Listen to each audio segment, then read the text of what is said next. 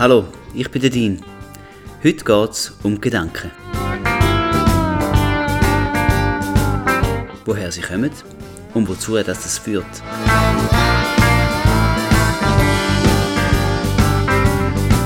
Und wie du laut Bibel dein Leben auf eine bessere Spur kannst bringen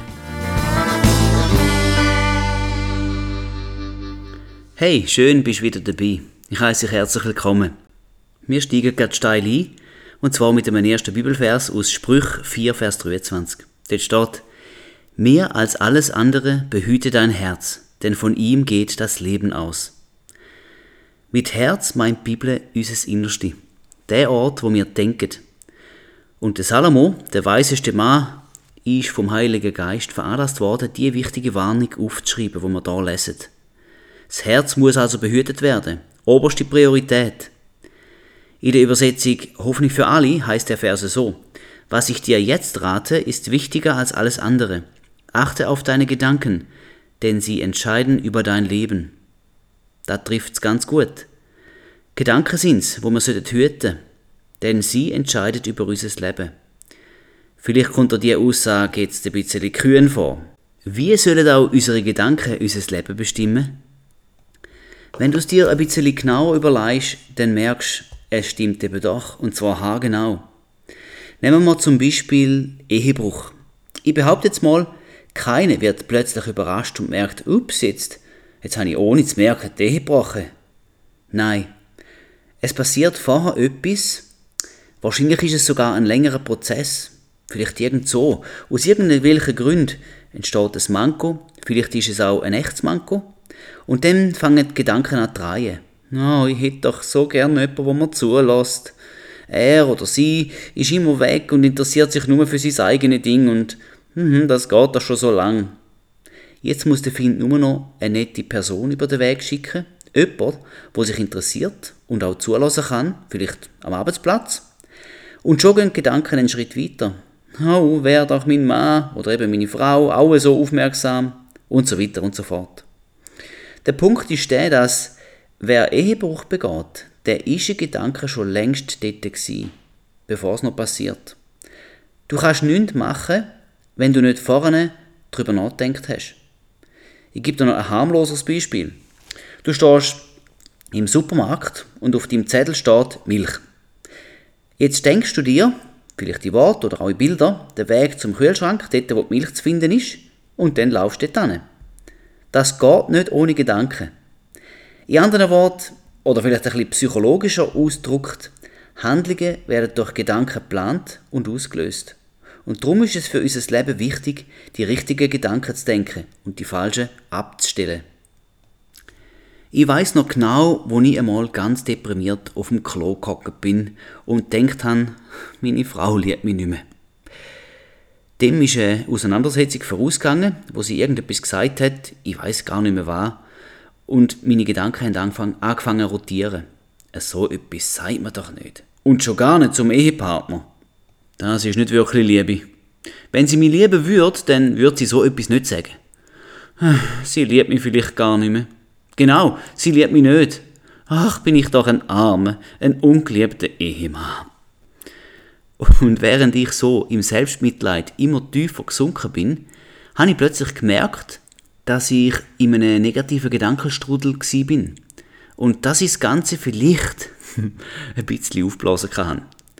Und dann habe ich zu mir selber gesagt, zwar mit lauter Stimme, fertig, jetzt hörst du auf. So hat sie es sicher nicht gemeint. Und baff, aus ist es mit dieser momentanen Depression. Natürlich haben wir es dann irgendwie noch geklärt, und heute sind wir immer noch glücklich verheiratet und das schon seit über 22 Jahren. Und es bleibt auch so. Ich habe einmal gehört und auch gelesen, dass in den Psalmen die Schreiber zu ihren eigenen Seele sprechen. Beispielsweise David im Psalm 103, Vers 1. Da sagt er, Lobe den Herrn, meine Seele, und was in mir ist, seinen heiligen Namen. Er redet zu sich selber. Es ist ein bisschen ungewohnt, aber ich kann also tatsächlich zu mir selber reden, mir befehlen, jetzt tu doch den Herr loben und, oder zum Beispiel auch, jetzt hör doch auf, so zu denken. Ein zweites Beispiel steht im Psalm 42, Vers 6. Was betrübst du dich, meine Seele, und bist so unruhig in mir? Harre auf Gott, denn ich werde ihm noch danken für die Rettung, die von seinem Angesicht kommt.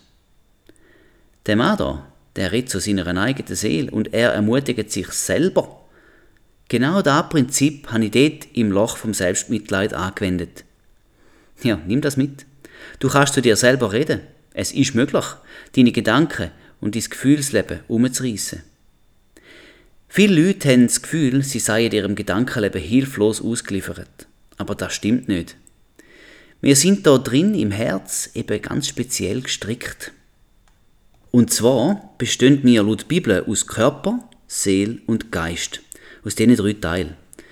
Ähm, Im 1. Thessalonicher 5,23 sind alle drei zusammen in einem Vers. Wir lesen aber auch an anderen Stellen. Den Körper muss man nicht näher definieren. Man sieht ihn. Durch ihn können wir unsere Umwelt wahrnehmen mit den fünf Sinnen. Du bist zum Beispiel entweder Mann oder Frau. Du bist müde oder wach. Du hast kalt oder hast warm. Du hast Hunger oder Durst oder bist satt und so weiter. Wir kennen unseren Körper sehr genau und wir nehmen ihn und auch seine Bedürfnisse täglich wahr. Die Seele ist uns auch geläufig. Sie ist ja der Ort von unserem Denken, von den Gefühlen, vom Willen, vom Gewissen, von den Erinnerungen und so weiter. Wenn jemand etwas Nettes sagt, dann berührt uns das auf eine positive Art und Weise, ohne dass wir physisch berührt werden. Das spüren wir. Wir sind mit unserer eigenen Seele sehr gut vertraut. Der dritte Teil von unserem Selbst ist der Geist. Und ihn spürt man jetzt nicht. Er ist der Teil vom Mensch, wo sich mit Gott verbindet, mit seinem Geist. Das steht im 1. Korinther 6, Vers 17. Und wenn du willst wissen, wer du im Geist bist, dann musst du in geistlichen Spiegel hineinschauen. Das ist die Bibel. Sie sagt dir, wer du in Christus bist. Im Jakobus 1, Vers 23 und 24 steht das. Ist zwar ein bisschen versteckt, aber lass mal. Denn wer nur Hörer des Wortes ist und nicht Täter, der gleicht einem Mann, der sein natürliches Angesicht im Spiegel anschaut. Er betrachtet sich und läuft davon und hat bald vergessen, wie er gestaltet war. Das Wort, also Bibel, entspricht in dem Vergleich also einem Spiegel. Wenn man also ins Wort hineinschaut, also es leset und aufnehmt, dann schauen wir eigentlich in einen sogenannten Spiegel und erkennen, wie Gott uns sieht und wer wir in Christus im Geist sind schon jetzt sind. Jetzt ist es wichtig, dass wir unsere Seele mit dem Spiegelbild, wo wir im Geist sehen, auch verbündet. Dass wir also auch unsere eigenen Gedanken in unserer Seele also so über uns denken, wie Gott es im Geist bereits tut. Das allein ist schon eine sehr wichtige Erkenntnis. Aber ich wollte damit zeigen, dass wir mit dem Gedankengut aus dem Geist unsere negativen Gefühle und Gedanken von der Seele können kontern Damit können wir eben dann schon sagen, fertig, jetzt musst du anders denken. Ich würde dich ermutigen, probier das mal aus. In der Sprüch 23, Vers 7 findet man nochmal so eine Bestätigung. Dort steht, denn wie er in seiner Seele berechnend denkt, so ist er. Der Vers zeigt uns, dass wir das sind, was wir in unserer Seele denken. Okay, wenn wir das Prinzip verstehen, dann sollten wir bemüht sein, aktiv auf unsere Gedanken Einfluss zu nehmen. Ach, mit was beschäftigen wir uns nur den lieben langen Tag? Von mir selber und durchs Beobachten weiss ich, Geld, Ansehen, Status, Social Media, News, Geschichten aus dem Fernsehen und Bücher, Wissen, was man noch kaufen, essen, trinken, Auto, Party, Weekend. Wenn du älter wirst, über graue Haare und Runzeln im Gesicht und so weiter. Jedes einzelne von all dem Genannten ist für sich selber ja nicht schlecht oder böse, aber in der Summe ist es eine gewaltige Ablenkung. Und zwar eine Ablenkung von Gott. Oder frag dich doch gerade mal selber. Denkst du oft und viel über Gott und sein Wort, sein Reich, seine Erlösung und seinen Plan mit der Welt nach? Vielleicht gleich viel wie über all der andere Kram, Gedanken entstehen ganz oft nicht von allein. Sie sind Reaktionen auf Reiz, die von außen her auf uns eindringen. Wir können uns in vielem, okay, nicht ganz immer, aber oft können wir frei entscheiden, was für ein Gedankengut wir uns anlassen oder anschauen. Nehmen wir zum Beispiel Musik. Die Musik ist eine wunderbare Gabe von Gott. Sie drückt den Schöpfungscharakter von Gott aus. Ich selber spreche sehr stark auf Musik an und ich komme Gänsehaut über, wenn ich etwas Kreatives höre, sowohl wenn es musikalisch kreativ ist, als auch betreffende Text. Wir wissen ja aber einfach, dass es aufbauende und auch destruktive Musik gibt. Ich wünsche mir, dass wir als Christen den destruktiven Teil ausschalten würden. Also der Teil, wo geflucht wird oder wo der Materialismus prisen wird, wo andere Menschen verunglimpft werden, zum Beispiel Frauen oder Polizisten. Lieder, wo jemand im Selbstmitleid versinkt. Songs, wo sexuelle Unmoral verharmlost wird und so weiter. Im Philippa 4, 8 findet wir eine glasklare Richtlinie, womit wir uns sollen fühlen. Im Übrigen, ihr Brüder, alles, was wahrhaftig, was ehrbar, was gerecht, was rein, was liebenswert, was wohllautend, was irgendeine Tugend oder etwas Lobenswertes ist, darauf seid bedacht. Der Maßstab sollte man als Gläubige auch auf unser Fernsehverhalten anwenden, nicht bloß auf Musik. Muss es wirklich brachiale Gewalt sein? Sexuelle Unmoral? Oder, wenn man sage über Serien, eine Lektion in Ehebruch? Muss es ein Film sein, wo unrealistische Sehnsucht weckt? Ich habe vor noch vier bis fünf Jahren selber mehrere Filme in der Woche geschaut und meistens solche mit einer Altersgrenze ab 16. Heute wähle ich sorgfältiger aus, was ich mir reinziehe. Ich will mich nämlich mit guten Gedanken fühlen, nicht mit zerstörerischen. Auch im Punkto News, das habe ich übrigens erst kürzlich gemerkt, wegen der Pandemie schaue ich viel öfters, was die Updates und Prognosen sind. Aber unter dem Strich schüren viele News die Angst. Wollte ich mit dem wirklich hingehen? Ich sage im Fall nicht, dass man sich nicht informieren soll. Ich spreche gesundes Gleichgewicht an, wo man vielleicht so könnte messen. Jetzt hast du eine Stunde lang News gelesen oder geschaut. Hast auch so lange in der Bibel gelesen heute? Bettet oder Gott prisen? Hm. Noch ein letzter Knackpunkt. Sofa-Shopping. Wenn du deinen Feierabend mit Surfen verbringst, was es wieder alles Neues gibt, was man noch könnte wollen, wenn du Stunden verbringst, um ein Schnäppli zu erhaschen, jede Werbung auf Social Media anklickst, wo ja persönlich auf deine Interessen zugeschnitten ist, glaubst du, das ist gesund? Stimuliert das gute, löbliche und reine Gedanken? Oder sind es nicht viel mehr Gedanken vom Begehren. Ah, okay, noch, doch noch etwas ganz allerletztes. Ein Beispiel für Leseratte. Was für Bücher liest du? Sind es echt Liebesroman? Sind es Bücher, wo gute Gedanken vermitteln, wie Treue, Gottesfurcht und Zusammenhalt? Oder in der solche, wo dich in Fantasiewelten entführen, wie es gar nicht gibt? Und wo in dir ungesunde Sehnsucht wecken? Ich will ja niemandem etwas vermiesen. Ich wollte allerdings schon anregen, dass du dich hinterfragst, mit was verbringe ich meine Zeit? Weil dorthin kommen auch deine Gedanken. Und hilft das deiner Gedanken- und Gefühlswelt? Vergiss nicht, unser Thema sind Gedanken. Und wir haben ja gesehen, dass Gedanken unser Leben bestimmen. Dem allem gegenüber gibt es natürlich und Gott sei Dank auch gute Impulse für unsere Gedanken. Zum Beispiel ein Gespräch über Gott mit einem Menschen, wo du liebst das gemeinsame Gebet mit einer Ausrichtung auf die Größe von Gott. Natürlich auch deine persönliche Gebetszeit oder eine Zeit der Anbetung von unserem Herr, zum Beispiel bei einem Spaziergang durch die Natur. Oder wie ich vorhin schon gesagt habe, das Lesen im Wort Gottes, wo wir die Gedanken von ihm über uns finden und erkennen Das Studieren von der Bibel im Hauskreis zum Beispiel.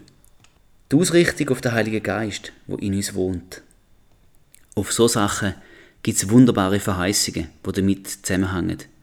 Es paar lese ich dir gern vor. Psalm 119, Vers 105. Dein Wort ist meines Fußes Leuchte und ein Licht auf meinem Weg. Oder Psalm 107, Vers 20. Er sandte sein Wort und machte sie gesund und ließ sie aus ihren Gräbern entkommen.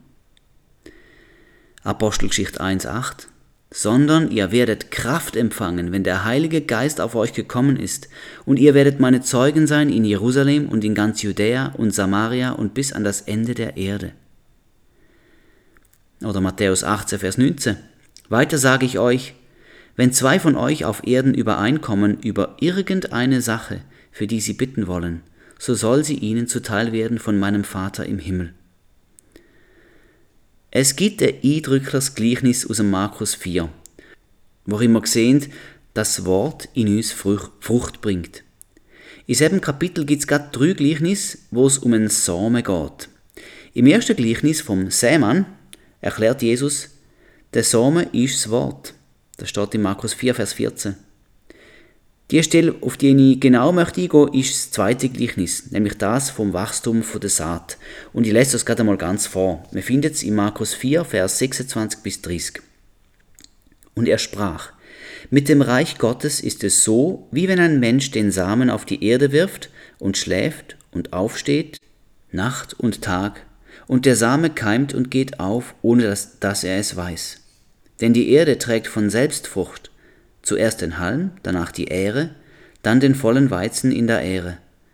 Wenn aber die Frucht es zulässt, schickt er sogleich die Sichel hin, denn die Ernte ist da. Jesus erklärt ein Naturgesetz im Reich Gottes. Da sagt ein Mensch der Samen. Der Samen steht eben fürs Wort. Und dann wartet er. Er weiß nicht wie, aber irgendwann wächst eine Frucht. Und die kann er dann nachher ernten. Wie ist denn das mit echten Samen? Hast du auch schon mal etwas im Garten oder in einem Topf gesagt? Ich bin jetzt nicht gerade ein Agronom oder ein Bauer, aber so viel weiß ich. Wenn du Rüebli sagst, dann wachsen auch Rüebli. Wenn du Äpfelkerne sagst, dann wächst auch ein Äpfelbaum. Und so ist es auch im übertragenen Sinn.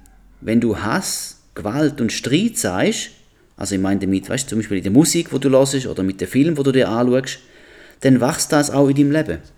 Wenn du allerdings gute Samen in dein Leben sagst, dann wächst auch Gute. Die Erde, Jesus erklärt auch wieder im Gleichnis vom Seemann, die Erde ist das Herz der Menschen.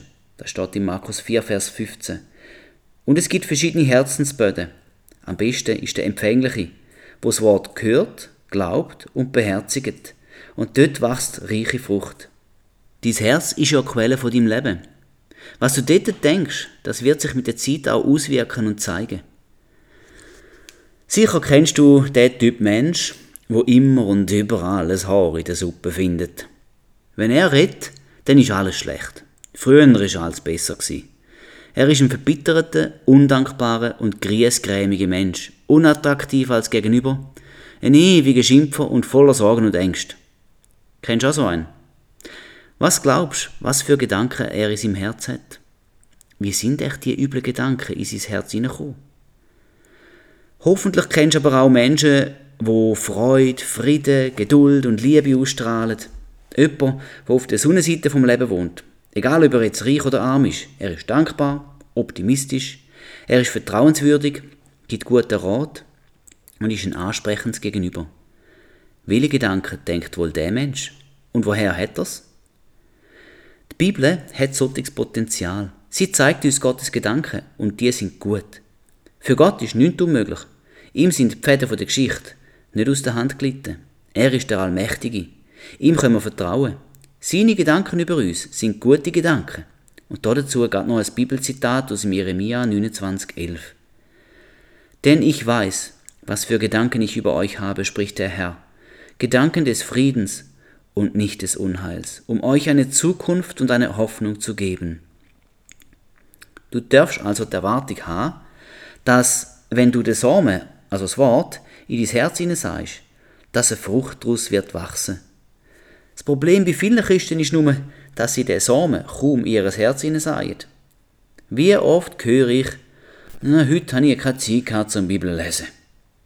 Weißt es ist schon interessant, für was wir im Laufe eines Tages alles Zeit finden, inklusive ganz viel Nonsens. Aber für die Bibel finden wir keine Zeit. Irgendwie verdächtig. Oder dann heißt ich lese schon die Bibel, ja, und zwar jeden Tag, nämlich äh, den Tagesvers. Okay. Ich sage nicht, dass das schlecht ist. Immerhin, oder? Aber einfach so zur Info. Die Bibel hat 31.171 Vers. Wenn du jetzt täglich ein Vers liest, dann brauchst du, ja ausgerechnet, über 85 Jahre, um sie einmal durchzulesen. Und am Schluss von den 85 Jahren hast du sicher vergessen, was du am ersten Tag gelesen hast. Ich habe auch schon mal gehört, ja, ich habe die Bibel schon fünfmal durchgelesen. Mit 60. Das ist ein bisschen besser als der vorige Fall. Aber wir nehmen wir einfach mal an, dass der Betreffende mit 30 Jahren angefangen hat zu lesen. Dann braucht er sechs Jahre zum Durchlesen von der Bibel, oder? Das sind umgerechnet etwa 14 Vers pro Tag. Okay, schau. Ich will ja aus dem Bibellesen jetzt keine religiöse Disziplin machen. Und um das gerade auszuzeigen, mit dem Bibellesen schaffst du es nicht, dass Gott dich lieber hat. Aber einmal umgekehrt betrachtet, solange du die Bibel nicht oder so spärlich liest wie in diesen Beispielen, dann kennst du sie nicht. Da musst du zugeben. Und dann kannst du die guten Gedanken, wo Gott denkt, auch nicht selber denken, weil du eben nicht kennst. Du musst aber wissen, was dir in Christus zusteht, um dein Leben auch im Sieg zu leben. Das finde ich extrem wichtig. Ich habe von einem amerikanischen Baptistenprediger, der heißt Thurman Scrivener, äh, etwas gehört. Der hat seine Bibelschulstudenten jeweils gebeten, sie sollen auf einem Blatt Papier ihre liebsten 20 Bibelverse aufschreiben. Samt Referenz, also auch wo es steht. Die meisten von diesen Studenten sind nach vier bis fünf Versen ausgeschossen gewesen. Wäre doch einmal spannend. Wie viel Vers kennst du? Es zeigt dir ein bisschen, wie wichtig die Bibel ist. Erinnere dich daran. Ich will niemand verurteilen. Was ich vorhin gesagt habe, das, wo du im Geist bist, das kannst du nicht spüren. Du musst es lesen. Dafür hat uns Gott sein Wort, und zwar schwarz auf weiß, in der Bibel gegeben. Zu vielen Zeiten haben die Menschen ihr Leben gelassen für die Überlieferung und die Übersetzung der Bibel. Das haben sie mit ihrem Blut gezahlt. Es ist eine große Kraft dort drin, so wie in einem Samen. Im Lesen der Bibel sagst du der göttliche Samen in dein Herz hinein. Und wie es im Gleichnis aus dem Markus 4 heißt, bringt die Erde, also das Herz, von selber Früchte hervor. Das von selbst äh, in dem Text heißt im griechischen Urtext automatos. Und du erkennst, dass das die Wurzel von unserem Wort automatisch ist. Die Frucht wächst also automatisch, ohne dass du noch etwas dazu tun musst. Das Einzige, was du musst, ist den Samen überhaupt einmal zu zähen. Und das machst, du, indem du die Bibel liest, darüber brütest, sie studierst und auch mit anderen zusammen probierst, sie zu verstehen. Der Heilige Geist ist dabei eine großartige Hilfe. Und gut, ein williges Herz brauchst du auch noch. In Markus 4, Vers 20 steht bei der Erklärung vom Gleichnis vom Sämann, und die, bei denen auf das gute Erdreich gesät wurde, das sind solche, die das Wort hören und es aufnehmen und Frucht bringen. Der eine 30-fältig, der andere 60-fältig, der dritte 100-fältig. Da ist gut die Erdreich. Ein Herz, wo das Wort hört und es aufnimmt. Es also glaubt und danach lebt. Und wie es auch im Natürlichen ist. So ein Samen braucht seine Zeit, bis er aufgeht. Kannst du nicht früher noch ausgraben und schauen, wie weit er schon ist, dann machst du ihn kaputt. Es braucht einfach ein Zeitchen. Das wird in Markus 4 angedeutet durch den Ausdruck und schläft und aufsteht Nacht und Tag. Bis also geduldig und erwartet die Frucht. Sie wird kommen, ganz sicher. Denn was Gott verspricht, das haltet er auch. Ihr denkt, ich streue dir jetzt gerne mal noch ein paar solche Samen ins Herz, wo direkt aus dem Wort Gottes kommen. Nimm sie auf, lies sie nach, du sie wälzen und lass den Samen keimen, bis er Frucht daraus wird. Zum Beispiel 1. Petrus 2, Vers 24. Er hat unsere Sünden selbst an seinem Leib getragen auf dem Holz, damit wir, den Sünden gestorben, der Gerechtigkeit leben mögen, durch seine Wunden seid ihr heil geworden. Epheser 2, Vers 10 Denn wir sind seine Schöpfung, erschaffen in Christus Jesus zu guten Werken, die Gott zuvor bereitet hat, damit wir in ihnen wandeln sollen. Oder der 1. Johannes 3, Vers 1 Seht, welch eine Liebe hat uns der Vater erwiesen, dass wir Kinder Gottes heißen sollen. Römer 5, Vers 1 Da wir nun aus Glauben gerechtfertigt sind, so haben wir Frieden mit Gott durch unseren Herrn Jesus Christus. Es gibt nochmal eine Facette, die ich gerne möchte beleuchten und das sind Worte. Sprüch 18, Vers 20 und 21 sagt, An der Frucht seines Mundes sättigt sich der Mensch, am Ertrag seiner Lippen ist er sich satt. Tod und Leben stehen in der Gewalt der Zunge, und wer sie liebt, der wird ihre Frucht essen. Was wir vorne über die Gedanken gesehen haben, das steht jetzt da eigentlich einfach nochmal, aber im Zusammenhang mit Wort. Was wir also sagen, aussprechen, das bringt eine Frucht. Und es kann eine gute oder eine schlechte Frucht sein, steht da. Tod oder Leben.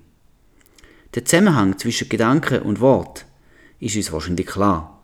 Bevor du etwas sagst, musst du sie Gedanken denken und formen. Worte sind also eigentlich nur der Ausdruck von Gedanken. In der Bergpredigt in Matthäus 6,31 sagt Jesus, Darum sollt ihr nicht sorgen und sagen, was werden wir essen, was werden wir trinken, womit werden wir uns kleiden. Wir sollen uns also nicht sorgen und sägen. Sorgen sind noch Gedanken und darauf aber würden Aussagen folgen. Eigentlich sollten wir überhaupt keine Sorgen machen. Das sagt uns der Paulus in Philippa 4, Vers 6. Sorgt euch um nichts, sondern in allen Dingen lasst eure Bitten in Gebet und Flehen mit Danksagung vor Gott kund werden. Aber wenn allenfalls der Gedanke aufkommt, dass es möglicherweise doch Grund zum Sorgen gibt, dann sollten wir diese Sorge nicht aussprechen. Das klingt jetzt komisch, ich weiß, aber wir sehen das eindrücklich am Leben von Jesus. Als er von seinem Freund Lazarus hört, dass der krank sei, sagt er zuerst im Johannes 11, Vers 3, diese Krankheit ist nicht zum Tode, sondern zur Verherrlichung Gottes, dass der Sohn Gottes dadurch verherrlicht werde. Und danach, nach zwei Tagen, wenn man da ausrechnet, der Lazarus muss zu dieser Zeit schon tot gewesen sein, äh, sagt er im Johannes 11, Vers 11, Lazarus, unser Freund, schläft, aber ich gehe hin, dass ich ihn aufwecke. In den Versen 12 und 14 sehen wir, dass Jesus, obwohl der Lazarus tot war, da einfach nicht ausgesprochen hat. Und dann steht, da sprachen die Jünger zu ihm, Herr, wenn er schläft, wird's besser mit ihm. Jesus aber sprach von seinem Tode. Sie meinten aber, er rede von der Ruhe des Schlafs. Da sagte ihnen Jesus frei heraus, Lazarus ist gestorben. Das gleiche passiert bei der Auferweckung vom Töchterli vom Jairus. Da steht in Matthäus 9, Vers 23. Da, da, da sprach er, Geht hinaus, denn das Mädchen ist nicht tot, sondern es schläft. Und sie verlachten ihn. Es ist offensichtlich gsi. Das Mädchen ist tot gsi. Und zwar schon ein ganzes Weile. Aber Jesus spricht das einfach nicht aus. Er ist fast ein bisschen, fast ein bisschen stur. Er, er weigert sich, das zu sagen. Und das könnte uns doch ein Beispiel sein. Denn Wort haben große Macht. In diesen beiden Beispielen, die ich jetzt gelesen habe, ist es wahrscheinlich vor allem ums Vermeiden von Unglauben gegangen. Weil stell dir vor, Jesus hätte gesagt, ja, der Lazarus, der ist jetzt schon vier Tage tot, dann wären die Jünger wahrscheinlich entmutigt gewesen. Und der Zweifel wäre bestimmt in ihnen aufgekommen. Denn der Tod ist etwas Definitives, wenigstens für die Menschen. Wenn jemand länger tot ist, dann war es das, oder? Auch die Medizin kann ein Mensch schon nach kurzer Zeit gar nicht mehr beleben. Für Jesus, wo ja die Verstehung ist, steht im Johannes 11, Vers 25, auch gerade bei der Geschichte vom Lazarus, für Jesus ist der Tod aber nur ein Find. Und über dem steht er. Und zum anderen, und jetzt wird's tiefgründig, Gott hat bei der Schöpfung ja durch Wort geschaffen. Das steht im 1. Mose und steht immer wieder, und Gott sprach. Und dann es wurde Licht oder die Erde brachte hervor und so weiter. Das Wort Gottes hat also schöpferische Kraft. Ich glaube, dass es dabei nicht einmal darauf ankommt, wer die Wort Gottes ausspricht. Solange dass es das Wort, Wort Gottes sind und sie im Glauben ausgesprochen werden, bleibt es dabei. Gottes Wort hat schöpferische Kraft. Schaut einmal das Beispiel an vom Feigenbaum. Das ist eine längere Episode, lässt er sie vor und sie steht in Matthäus 21, Vers 18 bis 22. Ein eine eigenartige Story. Als er aber früh am Morgen in die Stadt zurückkehrte, hatte er Hunger. Und als er einen einzelnen Feigenbaum am Weg sah, ging er zu ihm hin und fand nichts daran als nur Blätter. Da sprach er zu ihm, Nun soll von dir keine Frucht mehr kommen in Ewigkeit und auf der Stelle verdorrte der Feigenbaum. Und als die Jünger es sahen, verwunderten sie sich und sprachen, wie ist der Feigenbaum so plötzlich verdorrt? Jesus aber antwortete und sprach zu ihnen, Wahrlich, ich sage euch, wenn ihr Glauben habt und nicht zweifelt, so werdet ihr nicht nur tun, was mit dem Feigenbaum geschah, sondern auch, wenn ihr zu diesem Berg sagt, hebe dich und wirf dich ins Meer, so wird es geschehen. Und alles, was ihr glaubend erbittet im Gebet, das werdet ihr empfangen. Ist ein bisschen eine komische Geschichte, nicht? Lassen wir mal die Frage, warum Jesus einen Baum verflucht, auf der Seite. Und konzentrieren wir uns mal darauf, wie er das gemacht hat. Er hat zu dem Baum gesprochen oder geredet. Und so wie er es gesagt hat, so ist es nachher auch gewesen. Und noch wichtiger ist sein Fazit. Er ermuntert äh, seine Jünger, es ihm gleich zu tun. Der Glaube ist wieder eine Grundvoraussetzung, aber dann sollen sie zum Berg sprechen. Der Berg steht für alles Große, Unüberwindbare, für Hindernisse oder für Sachen, wo sich uns in den Weg stellen. Jesus gibt uns also ein Vorbild, wie wir mit unseren Problemen im Leben umgehen können. Glauben und dann zum Problem reden. Machst du das schon? Oder ist es eher ein Jämmerle vor Gott, ein Problembeschrieb an der Adresse von Gott, wo wohl schlecht informiert ist und vielleicht auch die Tragweite von dem Problem nicht versteht? Jesus hat uns einen anderen Umgang mit den Schwierigkeiten vom Leben vorgezeigt. Er hat zu den Problemen gesprochen. Zum Beispiel auch bei zahlreichen Heiligen. Beim Taubstummen in Markus 7,34 sagt er Ephata. Das ist aramäisch und das heißt tu dich auf. Also er redet. Zum toten Lazarus, im Johannes 11,43 sagt er, Lazarus, komm heraus. Aber du, der Lazarus ist ja tot gsi. Ein Toter gehört eigentlich nichts.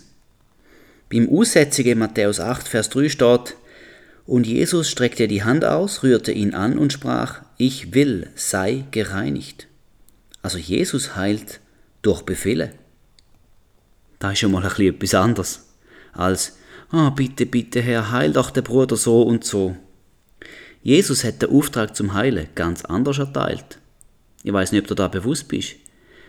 Wo er die zwölf Apostel ausgesendet hat, vom Reich Gottes zu predigen, hat er ihnen gesagt, Matthäus 10, 8, heilt Kranke, reinigt Aussätzige, weckt Tote auf, treibt Dämonen aus, umsonst habt ihr es empfangen, umsonst gebt es.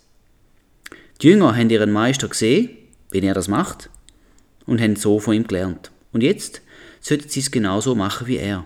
Sie sollten Kranke heilen und die anderen Sachen, äh, Aussätzige reinigen, Tote auferwecken und so weiter.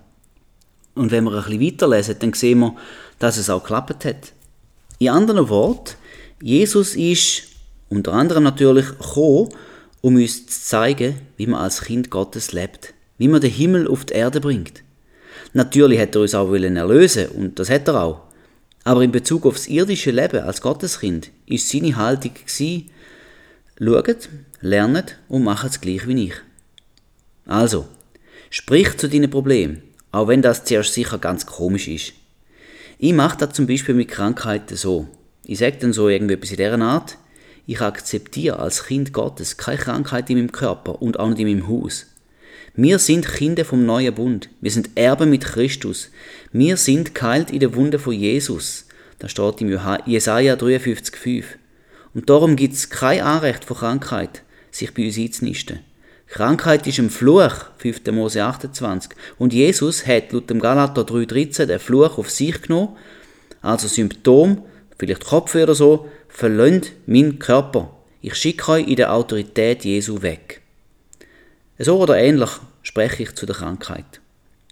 Ich glaube im Fall wirklich, dass es Jesus genau so gemeint hat. Ich sehe nicht, dass Christen das so machen, aber in der Bibel sehe ich die Praxis von Jesus genau so. Also, vielleicht willst du das einmal probieren.